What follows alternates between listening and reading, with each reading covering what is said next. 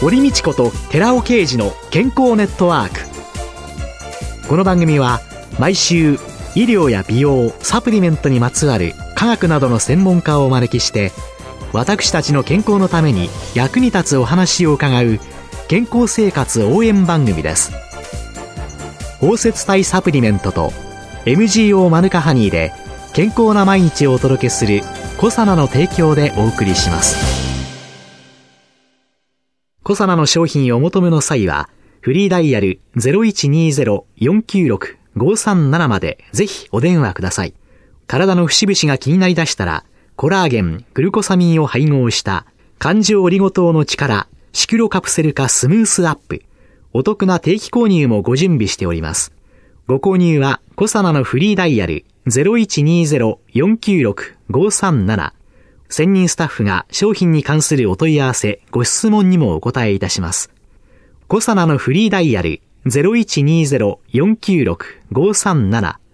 0120-496-537皆様のお電話をお待ちしています。こんにちは、堀道子です。今月は渋谷内科呼吸器アレルギークリニック院長で東京大学医学部非常勤講師でいらっしゃいます、土肥誠さんをゲストに迎えて、アレルギーと咳の基礎知識と対策と題してお送りいたします。先生どうぞよろしくお願いいたします。よろしくお願いいたします。まずですね、アレルギーってそもそもどういう現象なんですか？アレルギーと申しますのは、もともとフォン・ピルケという学者の方が、アロスとエルゴンというギリシャ語をつけて作った造語なんですね。で、これを訳しますと、変じた反応、つまり普通と違った反応が起きてしまう事象をアレルギーと呼んでいました。で、もともとあの免疫機構っていうのは、はい、自己と非自己を認識する機構、自分の仲間とそうでないものを認識して、そうでないものを排除すると。そういう機構なわけですけども、アレルギーもまあ広い意味では免疫機構の一種でありまして、それが非自己を排除する過程が過剰に起きてしまって、かえって生体を痛めてしまう。こういう反応をアレルギー反応と呼んでいます。じゃ自分じゃないものを来るなよ、はい、というその反応が強く出すぎている、はい、それがアレルギー。はい。一例を挙げますと、あの、鼻水とかくしゃみ、あるいは咳というのは、はい、鼻腔、鼻の中や気管に入ってきた異物ですね。埃であるとか、植物の花粉であるとか、はい、そういったものを排除するために押し出す仕組みであるわけですけども、はい、それがあまりに過剰に働いてしまって、今問題となっているようなアレルギー症状を起こしてしまう。そういうわけです。この鼻水、ずるずる出ちゃったり、はい、咳コンコンっていうのも自分じゃないそういうもの、はい、異物を外に出そうとする。もともと備わってる反応ではあるんですが、それが過剰になってしまってる。はい、それが。ここに問題があるわけですね。そのアレルギーに悩む人っていうのが、なんかすごく増えていますよね。はいアレルギーというのは、環境の因子と、あと人間自体の因子との相互作用、両方の原因があって、増えているというふうに考えられています。で、環境の因子としましては、まあ、最近問題の大気汚染ですね。例えば、はい、化石の燃料を燃やして出る一酸化炭素であるとか、はい、二酸化硫黄であるとか、はい、そういったガス状の物質が気管支や鼻を痛めると、あるいは皮膚を痛める。オゾンであるとか、特に最近 PM2.5 に代表されるような浮遊性の粒子状物質と言われてますけど、こういったものが体を傷つける。これが一つの原因と考えています。そういう環境の因子。はい。二、はい、番目は、あの、環境中のいわゆるアレルゲンと言いまして、アレルギーを起こすタンパク質ですね。はい、これが増えてきた。一番端的なのはスギ花粉症で、はい、戦後の植林によって杉が増えましたから、杉の飛散量が急激に増加している。それによって、アレルギーが増えてきてしまう。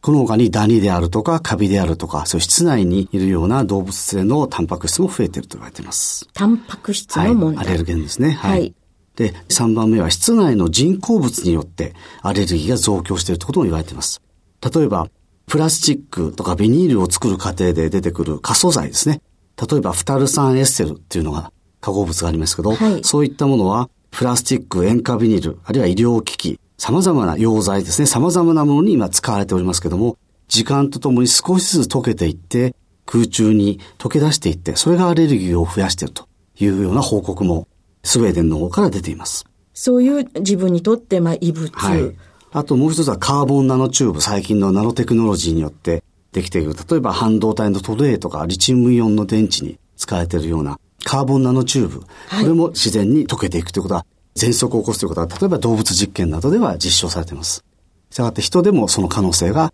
考えられています。じゃあ環境も本当にいろんなガス状のものや、ね、プラスチックやカーボンナノチューブや、はい、いろんなものがあるんですね。はい。で、2番目としては、あの、個体、人間の方の因子でありますけど、はい、最近のあの、衛生仮説という考え方がありまして、はい、アレルギーというのは、いわゆる、発展途上国ではまだ少なくて、いわゆる先進国で非常に増えてるんですね。これどうして先進国でこんなに増えてるかということを説明する一つの仮説なんですけれども、はい、第二次大戦後、生活が近代化されまして、はい、住宅が機密化したり、あるいは少子化、はい、あるいは、えー、抗生物質の乱用とか、はい、そういったことによって、我々の免疫系が成熟することができずに、未熟なままでアレルギーに傾いてしまうと、そういう考え方もあります。人間というのは生まれた後で、細菌とかウイルスに出会うことによって、その感染を受けることで、免疫系が成熟してくるんですね。それによってアレルギーが起きにくいようになっていくんですけども、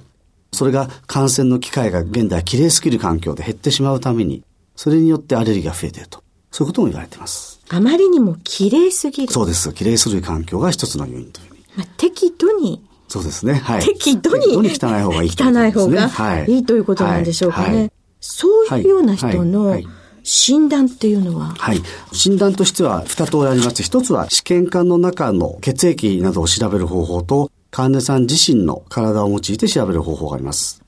IG 抗体と言いまして、免疫グロブリン E といって、アレルギーを引き起こす最も重要なタンパク分子なんですけども、はい、この量を、血液中の量を測るというのが一番一般的な方法です。あそうすると IG 抗体が増えてる、それがたくさんあれば、アレルギー。と診断することができる。で、実際にそれに見合った臨床症状があった場合に、アレルギー、特に1型のアレルギー。アレルギー反応っていうのは、1型から4型、あるいは5型まであるんですけど、はい、普通我々が言うアレルギーというのは1型の例えば花粉症であるとか、はい、アレルギー性鼻炎とか、はい、喘息というのは1型の反応が主だと言われています。そうするとその血液検査でわかるのは、何かかかにアレルギーですよそうですね。例えば杉に対する IG 抗体があったら杉のアレルギーということだし、はい、ダニに対する IG 抗体があれば、ダニに対する IG が。はい。というふうでわかる、ということなんですね。そうすると、じゃあ今度生体を使う。はい、生体を使うのは誘発試験と言いまして、例えばダニによって喘息症状が起きていることが疑われる患者さんに、ダニのエキスを非常に少量から吸っていただいて、実際に症状を起こすかと。そういったことをする方法もある。ただこれはあの、やはり専門施設で原則として入院をしてしていただく検査なので、特別な検査で、普通通常に使う検査ではありません。どうしても診断をつけたいときに、専門施設でやる検査としてあります。そういう時の治療方法の基本というのは、はいアレルギーの症状というのは結構いろんな体のいろんな場所でアレルギーの基準によって起きる炎症ですね。炎症によって引き起こされるものです。はい、従いまして、治療の基本としては、この炎症を抑える抗炎症療法というのが基本になります。はい、例えば、喘息で咳が出ている患者さんに、単に咳止めを投与するというのは対症療法ですね。あ、咳を止める今困っていらっしゃる症状を抑えるということですけれども、はい、それではあの根本的な治療にはならなくて、はい、やはりの気管支で起きている炎症を抑える。はい、これはあのいろんな吸入薬というのが中心で、治療いたしますけども、はい、そういった抗炎症療法というのがアレルギーの治療の基本です。そうするとその炎症を抑えるというのが、はい、これがアレルギー疾患のもう本当にそうですね。治療の中心になりますね。治療の中心の基本ということなんですね。はい、あとはやはり大事なことは予防でありまして、先ほどおっしゃったように運動で例えばアレルギーが出る場合には食べた後少し運動を避けるとか、はい、あるいは今花粉症が流行ってきておりますけども、花粉をできるだけ吸わないようにする。はい、メガネをかけるとか、マスクをするとか、はい、ウール系のものを着ないとかですね、はい、そういったできるだけアレルゲンと接触しないようにするというのも非常に大事ですね。はい、実際に先生がその診療に当たってらっしゃって、どのようなアレルギーっていうのが？一番やはり頻度が多いのは、あの、花粉症、アレルギー性鼻炎ですね。はい、で、その次はやはり、私は内科医ですので、喘息、咳喘息といった咳を主訴とするアレルギー疾患が非常に多くございます。はい、で、それ以外にも、例えば特殊なアレルギーとして食物アレルギーであるとか、あるいは食物アレルギーと花粉症が混ざった口腔アレルギー症候群、ラテックスフルーツ症候群とかですね、はい、そういったあのアレルギー疾患が今非常に増えてきています。あとは、えっと、命を脅かすようなアナフィラキシーですね。アナフィラキシーショック。はい、これは全身性のアレルギー反応が急激に起きて、生命を脅かす、非常に重篤な状態でありますので、それに対する対処法をしっかりと心がけることが大事になります。こういうそのアナフィラキシーショックを、まあ一度でも経験した方とか、はいはい、あるいは割と頻繁によくアレルギーを起こされる方っていうような時には、自己注射みたいなものっていうのが先生なんかも処方されるんですか？はい、そうですね。あの、一度でもショックを起こした気温のある方っていうのは、基本的にエピペンを持っていただいて、何かあった時に注射をしていただくように指導しています。はい、そういうのは小さなお子さんとか、はい、学校なんかでも。そうですね。維持法が改正されまして、必ずしもあの当事者でなくても、学校の例えば先生でも打つことが維持法の違反に当たらないということがもうしっかり決められておりますので、はい、携わる方が誰でも打てるような環境が整備されつつあります。ただそれが今まだそれほど認識されていないので、ピペンについてもっと普及していくことがアナフィラキシーショックで命を落とす患者さんをどんどん減らすということの上で大変重要だと思います。あまあ何か原因がね、分かそうですね。原因が分かる場合と分からない場合がどうしてもあるんですけども、ね、やはり分からない方でもそれを常に持っているということは非常に大事じゃないかと思います。はい。どうもありがとうございました。はい、今週のゲストは渋谷内科呼吸器アレルギークリニック院長の土肥誠さんでした。来週もよろしくお願いいたします。よろしくお願いいたします。続いて、寺尾刑事の研究者コラムのコーナーです。お話は、草野社長の寺尾刑事さんです。こんにちは、寺尾刑事です。今週は酸化と還元、そして還元型コエンザミ9点、話題になってますけども、その摂取の意味というタイトルでお話ししたいと思います。まず、その前に酸化と還元の説明させていただきたいと思います。酸化っていうのは電子を失うっていうことで、還元とは電子を得ることですね。これは中学の時には酸化といえば酸素がつくとか、還元といえば水素がつくとかっていうような感じで覚えたけど、実は高校に入ってもう少し深い意味で酸化とは電子を失うこと、そして還元とは電子を得ることということになるわけですけども、それをよーく私が使う例っていうのがですね、夫婦と不倫相手の関係。あんまりいい例じゃないかもしれませんけども、非常にわかりやすいと思うんです。夫婦が細胞と思ってください。不倫相手っていうのが活性酸素なんですね。この関係だと。前提条件として男女、夫婦っていうのは電子の対のペアで出来上がって非常に安定な状態です。夫婦は二人のペアだから安定ということなんですけども、不倫相手は一人だけ。だから電子が一つ足りないから不対電子って言います。で、それが活性酸素なんですね。不倫相手は電子、つまり夫を手に入れて二人のペアになりたい状態です。そこで夫婦から夫を、つまり電子を奪って二人ペアになると。これが安定な状態になると。これが還元状態なんですね。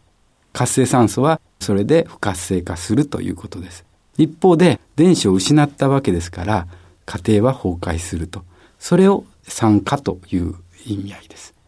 ちょっとわかりづらいかもしれませんけども、つまり夫を奪う、夫を失うということが酸化と還元ということになるわけです。このように酸化と還元というのは電子の授受によるものなんですね。で、一方が酸化されれば、その一方は還元されるものなんです。で、例えばビタミン C と酸化型のコエンザミ Q 点が両方あるとしたら、ビタミン C が電子を失って酸化される。その時に電子を受け取った側のコエンザミ Q 点は還元型ということになるわけです。そういう酸化と還元というのをまず知っておいていただいて、酸化と還元の話から酸化型コエンザミ Q 点と還元型コエンザミ Q 点の話をさせていただきたいんですけども、私はコエンザム9点っていうのは何も還元型で摂取する必要がないと思っているんです。酸化と還元の意味合いさえ分かれば、これが必要ないっていう話をちょっとさせていただきたいと思います。活性酸素を消去するという意味合い。これはそのために必要なのっていうのは、生体内でグルタチオンみたいな抗酸化物質っていうのは作られてますし、外からビタミン E とかビタミン C とかそういうような抗酸化物質を取り入れるというところで活性酸素を消去してもらうわけですけども、その中でアルファリポ酸やコエンザミ Q 点、これはどちらも抗酸化物質として知られてますけども、リポ酸やコエンザミ Q 点、実は抗酸化物質だけではなくて、もう一つ重要な働きがあるんです。それはエネルギーを作るというところですね。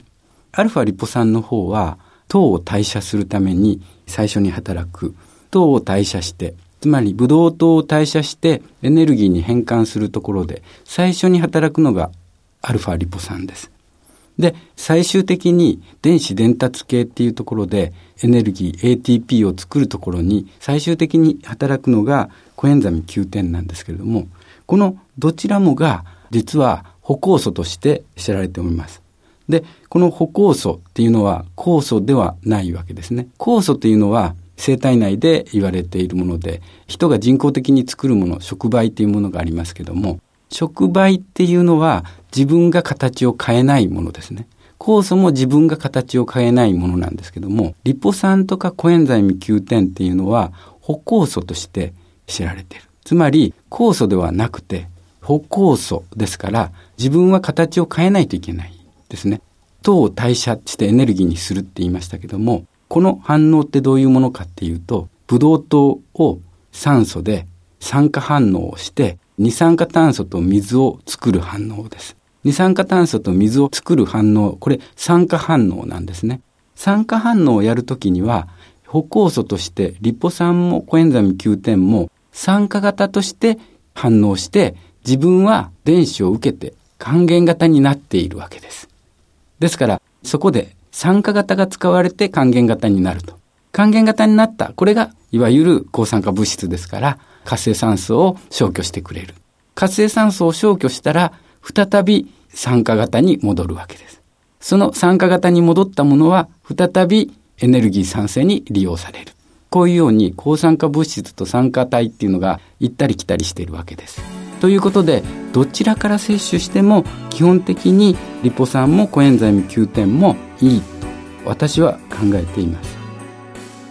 お話は小佐奈社長の寺尾啓二さんでした。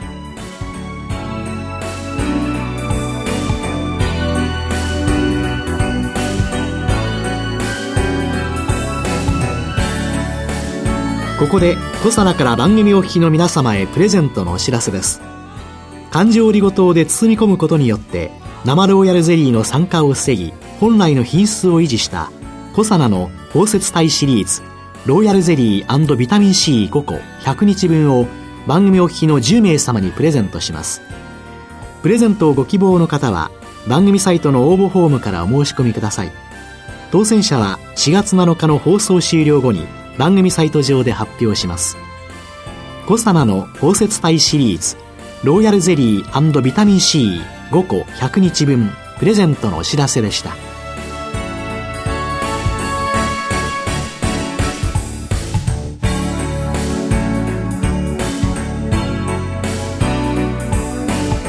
堀道子と寺尾啓二の健康ネットワークこの番組は包摂体サプリメントと MGO マヌカハニーで健康な毎日をお届けする「コサナの提供」でお送りしました。